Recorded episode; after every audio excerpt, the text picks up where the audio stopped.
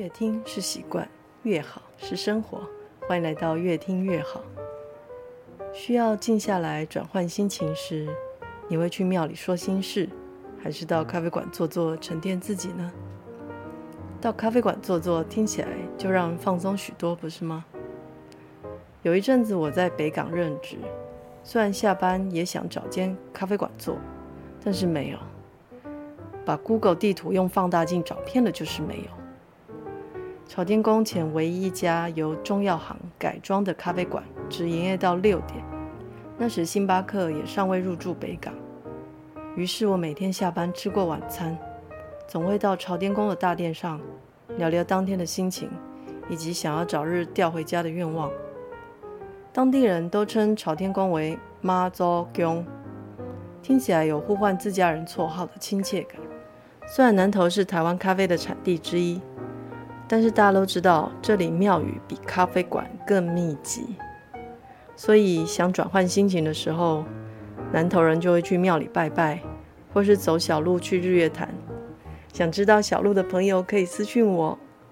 还好最近南投因为咖啡风气逐渐盛行，街角的咖啡馆也渐渐多了起来。想沉淀心情，还是要有个安静的空间才适合。一间能跟自己心情契合的咖啡馆非常珍贵，平时最好有些口袋名单。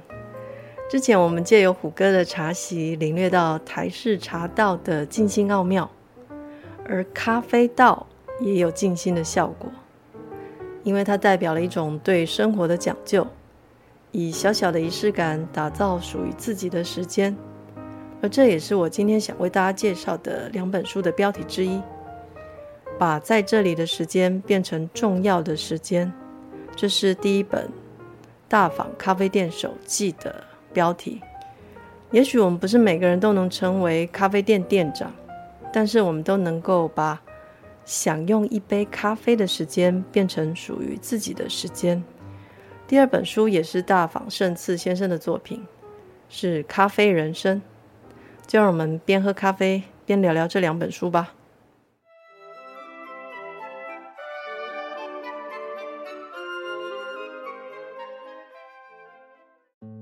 先来聊聊《咖啡人生》的小故事。《咖啡人生》是日本两位咖啡大师大方胜次与森光曾南先生的对谈集。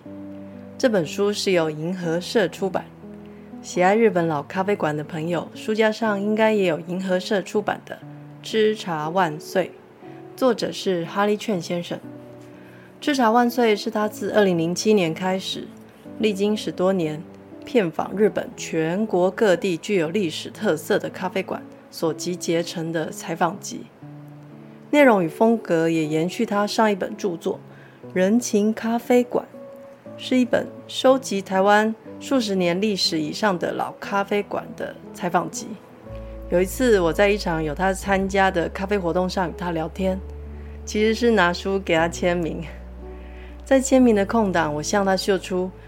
人情咖啡馆封面上的小提咖啡火柴盒，他又惊又喜，因为老咖啡馆像酒吧一样，都会以火柴盒代替名片，但这项习惯正渐渐消失，所以这火柴盒非常珍贵。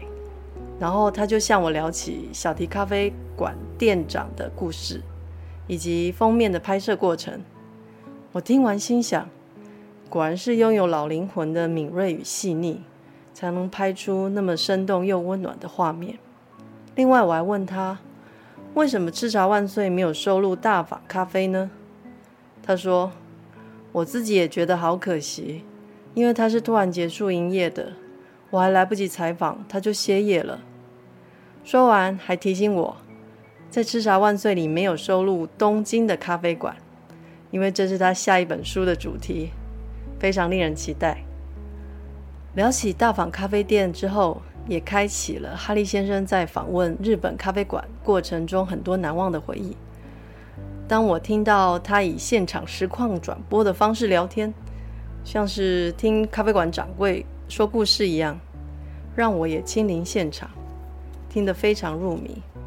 大方咖啡店是一家在东京青山开设了三十八年的咖啡馆。大方先生每日以手摇炉具烘豆五个小时。读到这一段，我就好佩服他，因为他持续了三十八年。而冲泡咖啡是以法兰绒布滴滴手冲的缓慢方式来冲泡，让每杯咖啡以精致细腻的方式呈现在客人面前。每位走进店里的客人，在欣赏冲泡咖啡的动作中，都能慢慢静下心来，感受属于自己的时间。我有一位工程师朋友，外出旅游时，总会将整组的咖啡器具放在行李箱中。磨豆机、滤杯、滤纸、钟爱的咖啡豆，每天给自己一小段时间，专注于手冲咖啡的仪式感。从磨豆、煮水，慢慢手冲，在咖啡香气中享受一小片空白与宁静。除了精心冲泡的咖啡之外，大方咖啡馆也提供有人陪伴的独处。因为有人陪，所以独处不再是孤独。这是一家店长跟客人都不太说话的咖啡馆，让需要片刻宁静的都市人能在喧嚣的市中心享受自在沉默。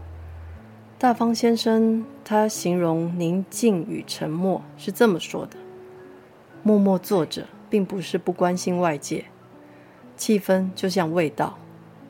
如果只关注电脑或手机，对场所、对周边的人不关心。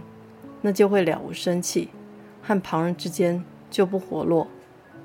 虽然沉默，但还是关心在意。这正是咖啡店的乐趣所在。我觉得这一段很适合目前专注于手机，然后说话只是在于表达，而无法好好倾听的现代人。《大方咖啡店手记》是由新经典文化所出版。这本书有别于市面上的咖啡书籍。大多是以技术面出发，例如教人如何烘豆、冲煮咖啡。而这本书是大方胜次先生在经营咖啡馆期间所写下的随笔散文，内容包括咖啡、生活与艺术的感想。这本书在刚出版时，新经典文化举办了抽书活动，题目是“把在咖啡馆的时间变成重要的时间”。而这也是《大方咖啡店手记》的封面标题。很幸运的，我抽中了，让原本只希望书架上多一本休闲读物的我，无意当中读到令人深刻又静心的《大方咖啡》，也慢慢体会到咖啡与茶道间微妙的巧合。那巧合就是借由仪式感而静心。村上春树为仪式感做了这样的定义，他说。仪式是一件很重要的事，它让我们对在意的事情心生敬畏，让我们对生活更加铭记与珍惜。仪式感是让你的生活成为属于自己的生活，而不仅只是为了生存。大方咖啡店手记的译者是赖明珠女士，她也是村上春树大部分作品的译者。可想而知，这本作品也带有一点点村上的味道。喝咖啡与阅读相似的地方在于，不是为了要体会什么深刻的滋味，而是为了陪伴。有一位客人在大方咖啡店即将结束营业之前，写了一张感谢卡，内容是这样的：冲咖啡、泡咖啡、欣赏咖啡，在吧台里安静流动般的一举一动。光看着，心就自然静下来。在看见与被看见之间，以香味连结，是心意互通的美好感觉。在安静温暖的空气中，弥漫着安定心神的香气。在咖啡香中，营造出美好和谐的时间。非常感人的谢卡，而这也是我想推荐这本书给大家的原因。另一本《咖啡人生》是大方胜次与森光宗南先生两位咖啡大师的对谈集，两位都是法兰绒布萃取法的专家，对于推广这种萃取法有相当大的贡献。森光宗南先生的咖啡馆店名叫做“咖啡美美”，就是美丽的美，是一家位于福冈表参道两层楼独栋建筑的咖啡馆，店面一侧临近森林，一侧面对五鹤公园，是一家被绿意环绕的市中心咖啡馆。照道理说，有如此绝佳的店面地点，店长只需要专心店内事务就好。然而，森光先生却经常到咖啡产地，例如叶门、伊索皮亚，找寻钟爱的豆子，从早生豆烘焙到冲煮，都一手包办，非常有日本职人的坚持。森光先生对味道的追求是这么形容的：咖啡有一种典雅的苦味。虽然每个人的感受与体会不同，如何找出典雅的感觉，是我在烘焙技法上追求的。曾经有客人如此回应他的咖啡美味，他说：“看店长专心泡咖啡的样子，喝下用心冲泡的咖啡之后，就慢慢遗忘那些沉重的事，重新找回真正的自己。”在对谈集里，一一呈现了两位大师对味道、咖啡馆气氛。甚至咖啡器具的用心，有人形容他们的咖啡是品格与温情兼具，仿佛从一杯咖啡中就能看出店长的品性、诚恳与美学。森光先生曾说，在这世界上，不是跟随潮流就能长保太平。既然如此，干脆顺从自己的心意，打造一个属于自己的小世界。我想，这也是很多朋友开咖啡馆的初衷。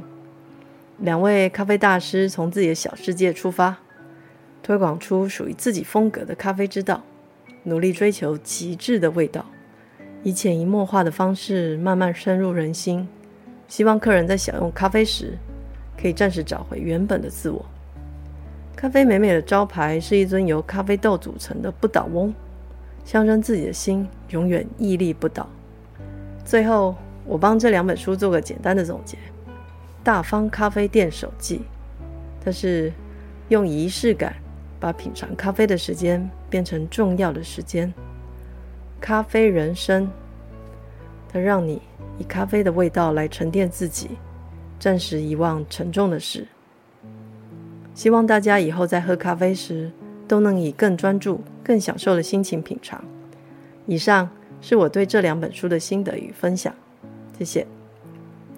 最后，如果喜欢我们的节目，欢迎分享给身边的朋友，让大家一起越听越好。谢谢，我们下次再见，拜拜。